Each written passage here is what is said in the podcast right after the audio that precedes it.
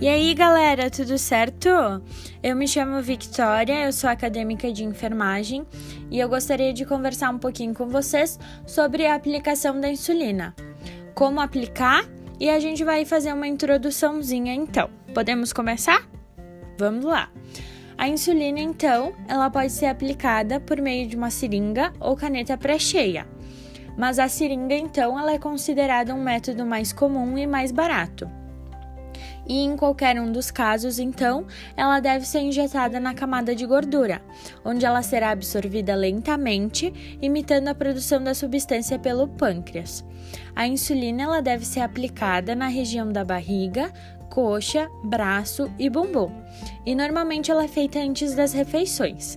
A insulina regular, ela deve ser aplicada preferencialmente no abdômen para aumentar a taxa de absorção, enquanto que a NPH deve ser, deve ser aplicada nas coxas ou nas nádegas para retardar a absorção e reduzir o risco de hipoglicemia. Aí, após a gente aplicar a insulina, a gente vai ver que vai aparecer umas manchinhas roxas no local de aplicação. Essas, essas manchinhas, então, elas são bem comuns. Uh, e a gente costuma chamar elas de equimoses, certo? Uh, por que, que elas acontecem? Elas acontecem, elas acontecem porque há um extravasamento de sangue. Porque quando a gente coloca agulha, a gente acaba perfurando alguns vasos sanguíneos e por isso que elas ficam roxinhas. Mas é tudo normal, certo? Agora a gente vai falar um pouquinho da técnica de como aplicar a insulina. Então, primeiramente, a gente vai precisar separar todo o material que irá precisar e após separar, a gente vai lavar bem as mãos. É bem importante lavar muito bem as mãos. Uh, e após, a gente vai limpar os lugares de aplicação. Para isso, a gente vai precisar de um algodão com álcool. E agora a gente vai falar que as insulinas NPH e as pré-misturadas devem ser suavemente misturadas. Para fazer isso, a gente vai rolar o frasco entre as mãos aproximadamente 20 vezes, sem agitar o, o frasco até o líquido ficar leitoso e homogêneo. Esse procedimento não é necessário para as insulinas transparentes, ok? Limpe a tampa de borracha do frasco com algodão e álcool, em um só sentido e aspire a quantidade de ar para dentro de uma seringa, igual àquela prescrita, mantendo a agulha tampada com a capa de plástico. Retire a capa da agulha e apoie o frasco em uma superfície plana. Introduza a agulha através da tampa de borracha do frasco e injete o ar que está dentro da seringa para dentro do frasco. Vire o frasco de cabeça para baixo e aspire a quantidade de insulina prescrita. Se por acaso houver bolhas na seringa, a gente vai injetar toda essa, toda essa insulina de volta no frasco. E a gente vai repetir todo o procedimento desde o começo. É bem importante a gente colocar essa insulina de volta para não dar errado.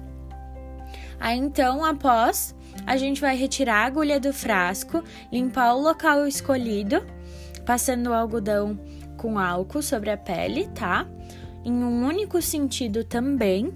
E após a gente vai dar uma esperadinha para não aplicar a insulina enquanto a pele esteja molhada, porque provavelmente vai doer um pouquinho, vai doer um pouquinho mais. Então a gente vai aguardar secar e aí depois, com a seringa entre os dedos, como se fosse uma caneta mesmo, a gente vai fazer um movimento rápido em direção à pele, como se fosse um arremesso de um dardo em um ângulo de 90 ou 45 graus, conforme orientado pelo médico. Aí a gente vai fazer a prega cutânea quando necessário. Já a injeção da insulina, ela deve ser feita de maneira lenta, tá? Uh, e após a, gente, após a gente vai aplicar a insulina na temperatura ambiente, o que vai ajudar a reduzir a dor durante a aplicação. O ideal então é a gente retirar o frasco da insulina da geladeira uns 15 minutos antes da aplicação. Aí após a gente vai retirar a agulha da pele e pressionar o local suavemente com um algodão seco. Não se deve fazer massagem na região de aplicação, pois isso pode aumentar o fluxo sanguíneo e alterar a absorção da insulina. Tá ok? Aí vocês vão tampar imediatamente a agulha com a capa para evitar a contaminação e acidentes. Algumas observações então. O uso das canetas, ela deve ser realizada de acordo com as instruções do fabricante de cada uma delas. Seu uso deve ser restrito a apenas um paciente. E as agulhas e seringas não devem ser reutilizadas. Porém, o Ministério da Saúde considera segura a reutilização das agulhas e seringas, se elas respeitarem as orientações de armazenamento em geladeira ou em lugar adequado, com a devida proteção da agulha. E é isso aí, pessoal. Sobre a aplicação da insulina, é isso que nós temos para falar hoje.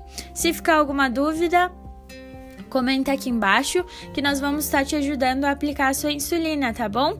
Muito obrigada, espero que tenham gostado.